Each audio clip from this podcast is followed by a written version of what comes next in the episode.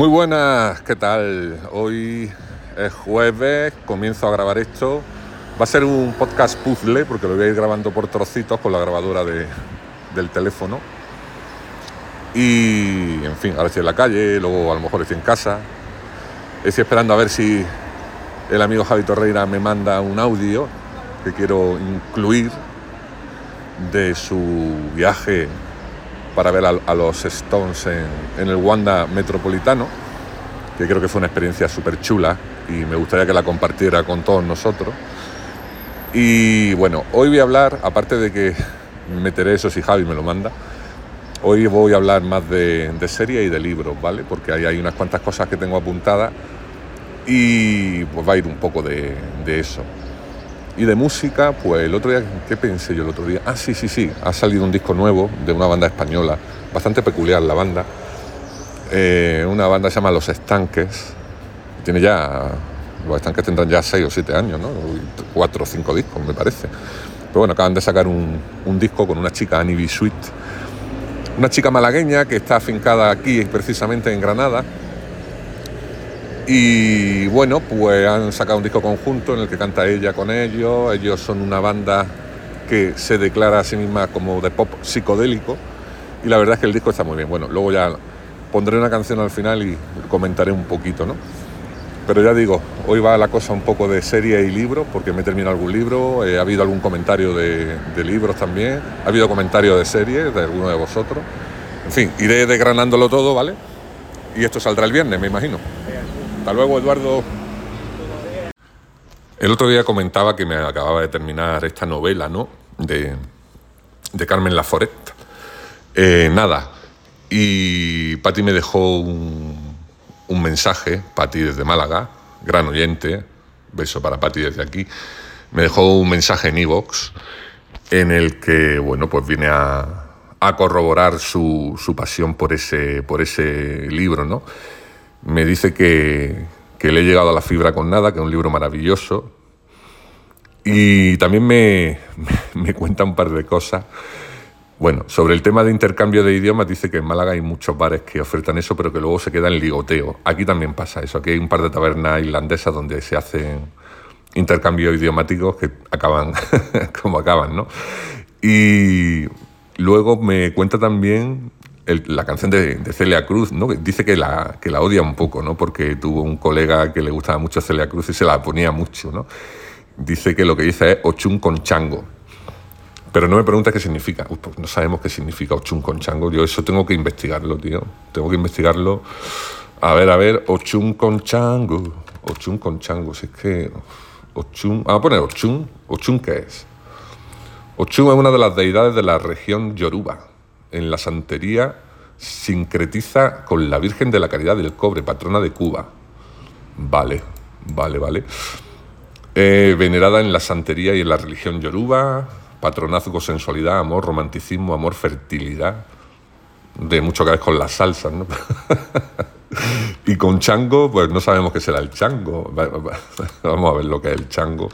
Esto, bueno, yo acepto lo primero que me dice Google, o sea que no. Chun con chango es.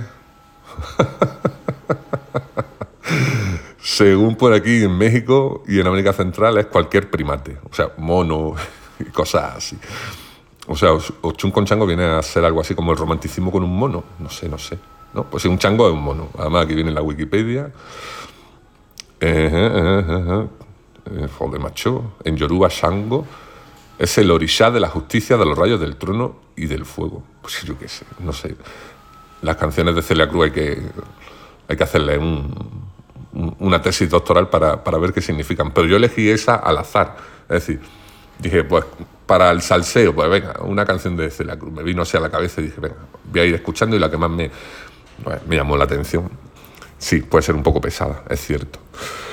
En fin, muchas gracias, Pati, por tu, por tu comentario y es verdad, el libro de Carmen Laforet, nada, eh, pues insisto, es una, una, obra maestra tal y como está escrito, cómo te transporta a esa época de la posguerra, cómo una persona se ve a sí misma, ¿no? Desde, a lo mejor ya desde la vejez, ¿no? Pero nos cuenta un episodio de su vida tan sumamente estrambótico, con esos personajes, es prácticamente un vodevil, ¿no? el libro. Y, la verdad es que, a pesar de que se llama nada, pues pasan muchas cosas en el libro. Lo que pasa es que yo creo que la protagonista en realidad lo ve como una nada, ¿no? Como un. como. O sea, ir a hacer algo y al final que se quede en, un vacío, ¿no? su vida, ¿no? Es tal y como yo lo interpreto, pero bueno. Eh, en fin, los libros son, son lo que son y cada uno pues los ve desde, desde un punto de vista. Así que gracias para ti. Venga, seguimos con otra cosita que tengo por aquí. Bueno, más libros, ¿no? Ya me terminé ese.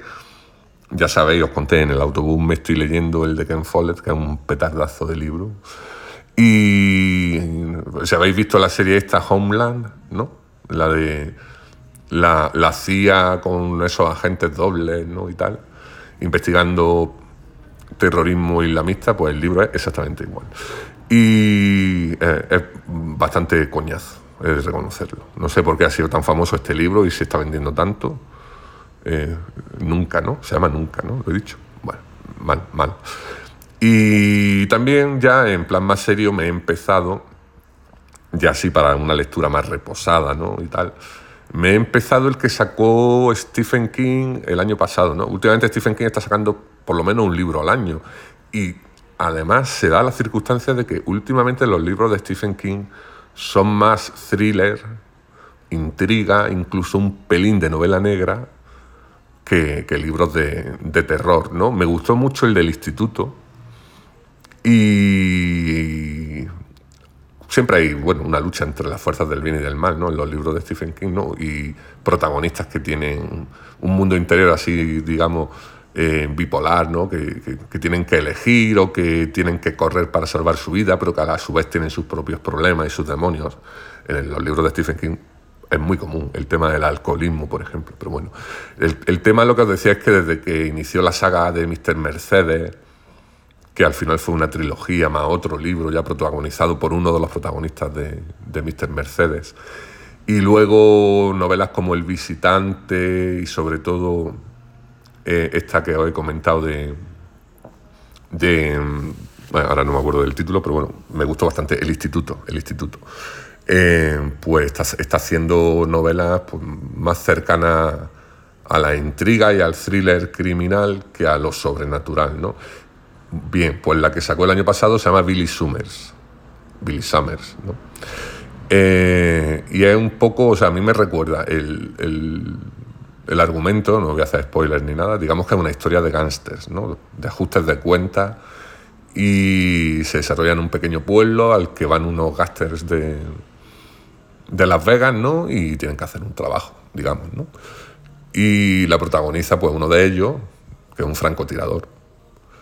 Y bueno, llevaré un veintitantos por ciento del libro, lo estoy leyendo en el Kindle y la verdad es que está bastante bien. O sea, es como estos últimos libros de Stephen King. Stephen King se está alejando un poco de su estilo, este que lo dio tanto a conocer, pero como novelista de bestsellers de intriga criminal, sigue teniendo su sello y, y, muy entretenido, bien escrito, dentro de su línea. Y bueno, todavía lo, digamos, estoy por una cuarta parte, ¿no? Pero la verdad es que me está, me está gustando bastante. Yo creo que es una lectura buena para quien queráis un libro ahora para el verano, la piscina, la playa, etcétera, etcétera, pues Billy Summers este, la verdad es que es bastante recomendable. Me imagino que ya saldrá o estará a punto de salir en edición de bolsillo, ¿no? que es lo ideal, ¿no? para llevarlo en la mochila, para la playa y todo esto. Así que ahí queda mi, mi recomendación esta semana de, de lectura más comentarios del oyente. El bueno de Mateo me mandó el otro día un mensaje después de escuchar eh, mi, comentario sobre la película Gente que viene y va, que está basada en un libro que creo que es de 2015 por ahí. Y Mateo, de pronto, a Mateo se le encendió una bombilla y recordaba una noticia, ¿no? Eh, os comentaba que en la película pues salía un enano, un enano, una persona pequeña, que tiene un papel importante, ¿no? Porque, eh, pues bueno, deja embarazada a una chica que se va a casar.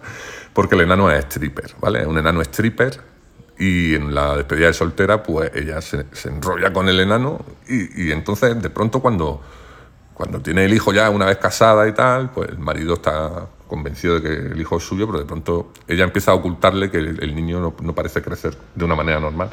Y el marido ya empieza a mosquearse cuando ella ni apenas le deja coger al niño. Bueno, esto no es un spoiler porque es una, digamos que una, una parte del argumento de la película, pero no es, no es el, eje de la película, ¿no? Pero sale ese, digamos, ese guiño, ¿no? A algo que Mateo recuerda que fue una noticia real y me mandó enlace, enlace de la noticia eh, de varias páginas inglesas, ¿no? Pero bueno, eh, la noticia, pues esto es una noticia real del 13 de octubre de 2014 en el, del Daily Telegraph, que a su vez se hace eco de una noticia que no, no sé si tuvo lugar en, en, Gran Bretaña esto, pero la chica era valenciana y la chica pues tuvo una noche de desenfreno en su despedida de, de soltera con un stripper enano. Y pues luego tuvo al hijo y el padre, pues no sé, al principio no se volvió nada. Se ve que al final, pues ya aquello, aquello saltó por los aires, ¿no? La cosa es que la noticia eh, es de unos meses antes de que, de que, se escribiese el libro en el que está basada la película, ¿no? Es bastante curioso, ¿no? Como dice Mateo, como a veces la realidad eh, supera la ficción o por lo menos da pie a una ficción, ¿no? Que pues, cuando estás viendo la película dices, qué tontería, ¿no? Pues no, pues esto ha pasado, señores. En fin, hay que tener cuidadito, ¿eh? Ay, las despedidas de soltera. Esto no puede ser. Vamos con la serie. Recomendación de mi señora, Mazda, que la ha terminado de ver, las dos temporadas de, Flight Attendant, o sea, la azafata, azafata de vuelo. Es una serie protagonizada por Kalei, Kalei Cuoco, se llama, ¿no? No lo sé, Kali Cuoco. Bueno, la chica de, del Big Bang Theory, ¿no? Eh, la vecinita tonta. pues bueno, aquí protagoniza una serie que se mata que está muy chula, muy chula, que es muy entretenida, que en plan también un poco thriller, con toques de humor, creo que me ha comentado, no sé, a lo mejor la veo, ¿no? A lo mejor la veo. Eh, es de HBO, es de HBO, está en HBO Max. Y a Mazda le ha gustado mucho. Y Mazda no tiene mal gusto con la serie. ¿eh? También Mazda y Gillo han visto ya la temporada o, la media temporada nueva que han estrenado de Stranger Things. No me han esperado, no me han esperado para verla. Y bueno, la han visto. Y bueno, ya está, la veis vosotros, ya la yo. A mí me gustaron, las tres anteriores me gustaron.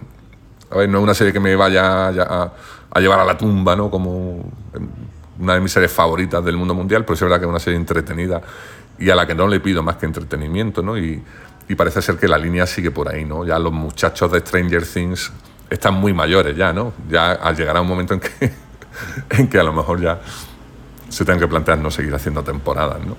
Pero bueno, según cuenta Mazda y yo sobre todo, pues le ha encantado. Y luego yo he leído en algunos foros, en algunas páginas de Facebook y tal, he leído a mucha gente bastante contenta con la serie.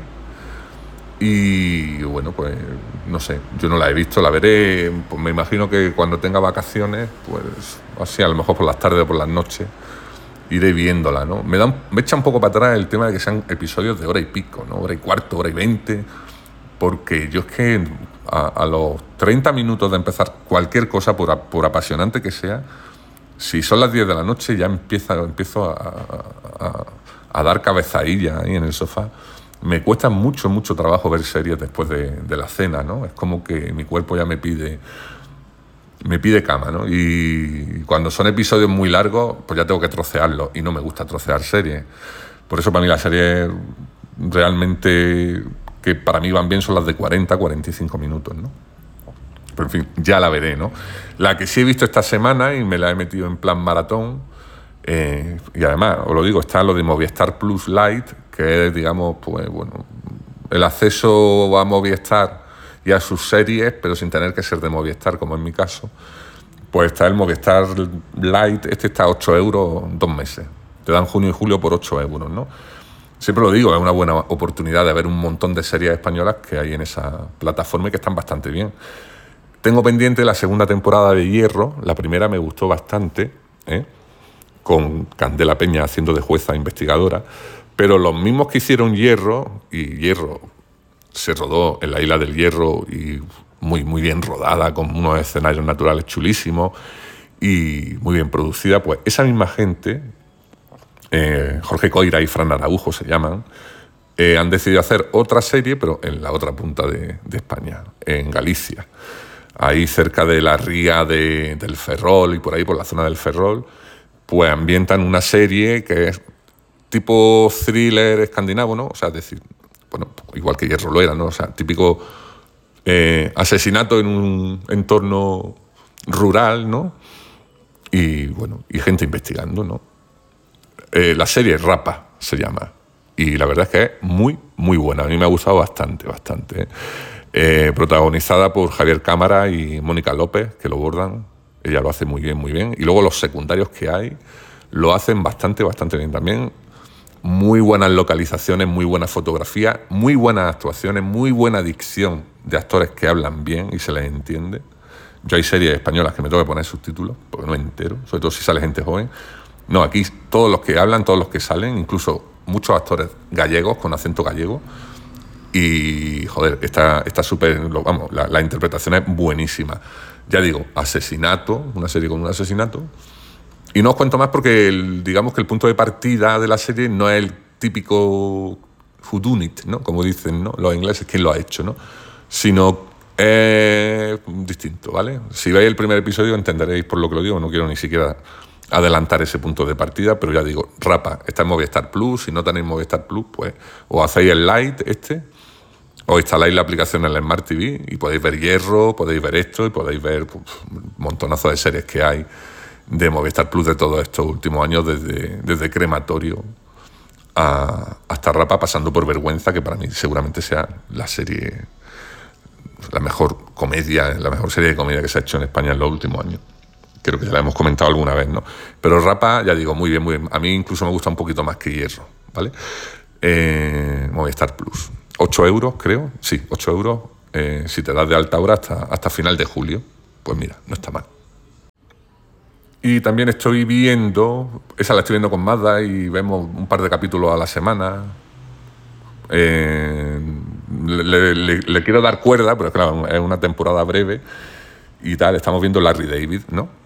Larry David, bueno, en España es el show de Larry David, creo que como le pusieron. El título traducido directamente en inglés sería Modera tu entusiasmo y es una de las mejores comedias hechas por una de las personas que más ha dado al mundo de la comedia, ¿no? sobre todo en el mundo de la serie. Larry David, creador de Seinfeld, el personaje de George Costanza está basado en él y Larry David, la serie, empezó hace ya... Joder, empezó en HBO ya en los 90. Las primeras temporadas de Larry David eran en formato 3-4, ¿no? con la pantalla de las teles de aquella época. Ahora ya está rodada en Full HD, en 16-9. Pero bueno, son las andanzas de este tipo millonario que vive de las rentas y de los royalties que le, que le dio Seinfeld y es como si fuera su vida real, aunque no es su vida real, ¿no? Pero bueno, en la serie pues él se va viendo pues eso, como, pues, cómo se desarrolla su vida allí en Los Ángeles, ¿no? Rodeado de gente de la farándula salen muchísimos actores famosos, ¿no? Como Ted Danson, por ejemplo. Y, y bueno, el tío está muy mal. El tío es un psicótico de mucho cuidado y que no haya visto Larry David, pues bueno, que la vea desde el principio y creo que la temporada que están poniendo ahora, pues no sé si será ya la décima, la novena o la décima temporada. Eh, ha estado muchos años sin hacerla por, el tema de la pandemia y tal, ¿no? Es decir, no es una serie que todos los años haya una temporada. Larry David la hace cuando le da la gana. Y, pues bueno, muy divertida, como siempre, situaciones patéticas ¿no? de, este tipo, que es bastante ruin, pero adorable. Y nada, esa pues en HBO, desde la primera temporada hasta esta última, quien no la haya visto, pues ahí, ahí la tiene para darle caña. En fin, eh, estoy esperando a que Javi me mande su audio experiencia en Madrid eh, con los Stones.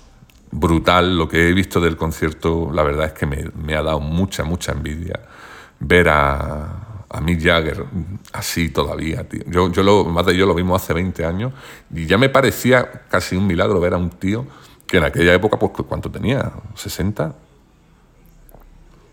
que tampoco era tan mayor, pero en aquella época decíamos, qué mérito, qué mérito. Pues imagínate, 20 años después. El más de yo lo vimos en 2003, a los Stones, en, Barcelona, el 29 de junio de 2003. Cumplía yo 31 años ese día. Y. Y, tío, es que son 19 años después y yo las imágenes que he visto, cómo canta, el sonido en general de, de la banda, ¿no? y el repertorio y no sé, me ha dado mucha envidia, pero bueno, ya este año es que la hucha de conciertos la tengo agotada. Y, y bueno, Javi estuvo allí, así que a ver si no, nos cuenta algo. Ah, alguno me habéis preguntado por privado que por qué no comenté el otro día la final de la Champions League. No, ya he dicho muchas veces que ni de política ni de fútbol me gusta hablar mucho. Aún así, fuera del podcast, eh, hay gente que ya me ha bloqueado en redes sociales, pero no porque yo haya hecho nada, sino por, por el mero hecho de que les vaya a dar por culo, ¿no? Como si yo fuera a ir restregando la victoria blanca y tal. En fin, paso, paso. Para mí el fútbol es una diversión, un entretenimiento y cuando las cosas salen bien, lógicamente lo celebro y cuando salen mal, como el día del Granada, pues bueno, lo pasan mal y ya está, pero, pero esto de odiar y de bloquear y de esto, esto, estas gaitas de verdad no, nunca las entenderé, ¿no? Gente que se pelea por el fútbol, tío. Y bueno, y gente muy cercana, ¿eh? tengo gente muy cercana que se raya mucho con el tema, no voy a decir nada. y alguien me está escuchando y sabe a lo que me refiero. Pero, pero que no, no. Contento sí, claro que sí. Hubiera preferido que el Granada se quedara en primera, pero bueno contento como madridista que soy por encima de todo, pues sí, pues ya está. Pero no hay, no hay que darle más vuelta. Y política tampoco. La política ya, ya sabéis que yo soy de todos los partidos y de ninguno, ¿no?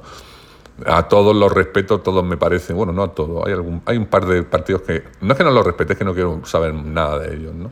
Pero bueno, em, pero vamos, que si tengo amigos que votan a ciertos partidos, pues ya está. No voy a dejar de hablar con un amigo, ni voy a dejar de tener amigos porque tengan su idea y no sean las mías, ¿no? Me da, me da igual, ¿no? Yo creo que la amistad tiene que estar por encima de eso.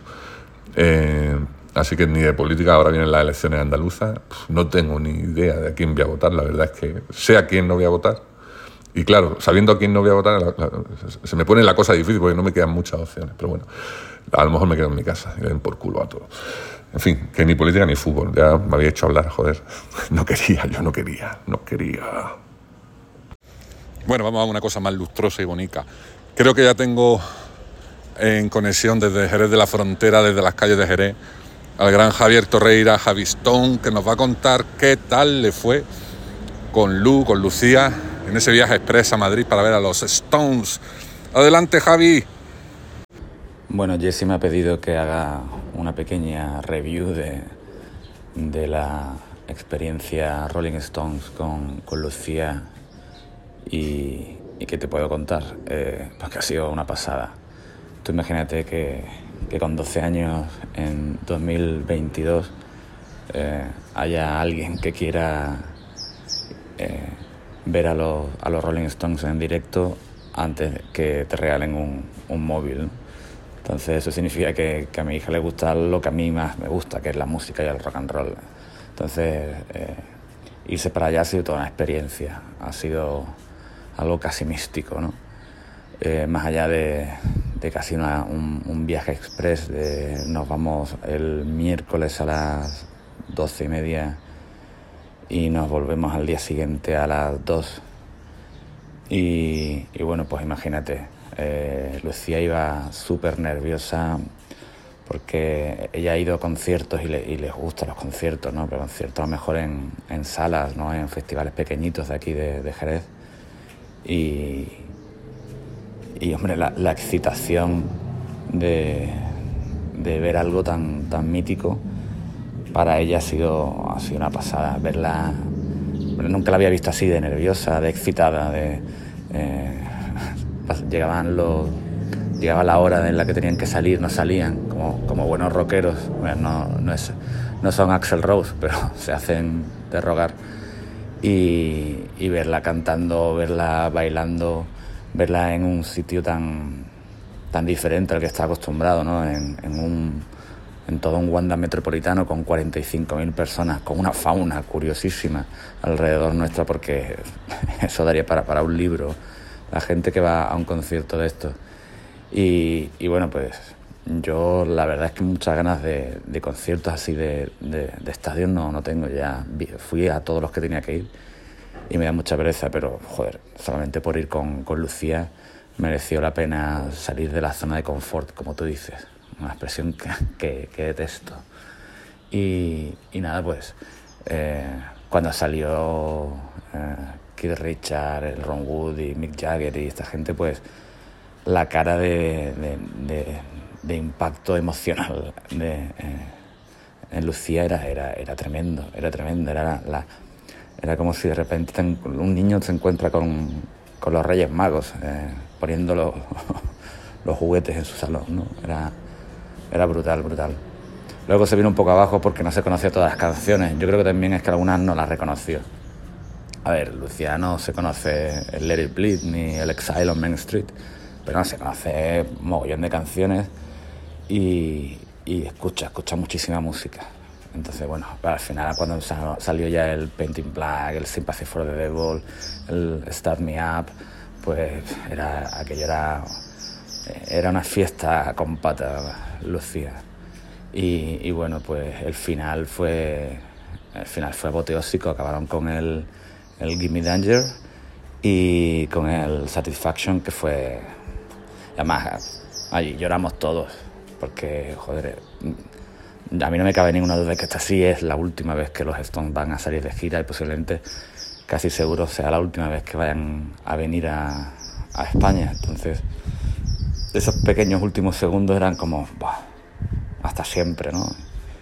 Y, Lucía también lo sabía. los ves, se ven súper mayores, aunque el, aunque el puñetero eh, Mick Jagger no para de correr con 77 años, tío. Yo me acuerdo que mi padre falleció el año pasado con 77 y, no me imagino que este hombre tiene la misma edad. Y, eh, y Richard, pues, siendo un anciano, pero el tío aguantó muy bien y, y bueno, quizás en los punteos se le iba un poquito, se le iba un poquito, perdía un poquito de, ritmo, pero después cantó súper bien su canción, el Happy y la otra que no me acuerdo cómo se llama y que es más lentita. Y, y cuando hacía el, los riffs y tal, sonaba de puta madre. Ron Wood es el que yo vi más cascado. Eso sí, no. Yo me llevo la tumba que le he cantado cumpleaños feliz a Ron Wood. ¿Quién me lo iba a decir? Y, y, Lucía pues también flipando. Y cuando salió eh, estaba en una nube. Estaba en una nube. Yo recuerdo cuando fui a ver con 18 años, 17, 18 años a, a Madrid, que fui exclusivamente a ver a, U2 y a los Ramones. Y recuerdo que fue una, que salí más o menos parecido. Eh, posiblemente si me hubiesen visto la cara, habría tenido la misma cara que tenía Lucía el otro día. Y, y nada, poco más te puedo decir. El, ha un viaje express, un viaje muy chulo, muy intenso. Y, y bueno, pues yo los recomiendo. Ya no digo que, que lleves a tu hija a un concierto de Rolling Stone porque ya creo que no es posible, pero que, hagáis cosas con vuestros hijos que, os gusten a los dos o, a las dos, eh, porque es una pasada. Vamos, a mí mi hija me ha vuelto a dar la mano cuando íbamos por la calle, que eso era como, papá, no me des la mano. Y ahora pues me daba la mano y, se me acurrucaba y la tía... Y, bueno, es una experiencia chula y la recomiendo encarecidamente. Pues muchas gracias, querido Muchas gracias, tío. Qué bonita historia, ¿eh? Qué bonita historia. Creo que cuando dice Give me danger, has querido decir give me, give me shelter, ¿no? Es normal, es normal el lapsus, porque, bueno, Give me danger es otra canción mítica también de la historia del rock. Y sí, ese Give me shelter sonó brutal, como brutal sonó el Honky Tonk Woman que vamos a escuchar ahora. Así que, bueno, como ya estamos en la media hora, Dejaremos lo de los estanques para el próximo programa y vamos a escuchar una toma de ese concierto hecha desde las primeras filas. Se oye bastante bien y he elegido pues el Honky Tonk Woman, que es una canción que me, que me encanta. Y bueno, pues ya con esto nos despedimos por esta semana, ¿no? Eh, así que, bueno, muchas gracias Javi. La verdad es que la experiencia de ir con tu hija ha tenido que ser una auténtica pasada. ¿eh? Y nada, lo de la zona de confort, que no te gusta la expresión, bueno, digamos que es un poco yo a estas cosas de echarse al monte, pues les doy mucho valor, ¿no? Porque lo, lo cómodo es decir, pues mira, no me gasto el dinero, no me voy, no me meto en un tren, no llego a Madrid, un concierto multitudinario. Pero, tío, yo, sé, yo, yo creo que son cosas que eso luego se quedan para uno, ¿no? este tipo de experiencias, de ver a estos artistas y además hacerlo con tu hija. No sé, tío, yo creo que sabes que te ha merecido la pena, ¿eh? sabes que te ha merecido la pena. Así que nada, enhorabuena. Vamos con ese Hanky Chong Woman, con esa guitarra de, de Keith Richards, haciendo esas cabriolas que hace por los trastes al comienzo y ese solo de guitarra.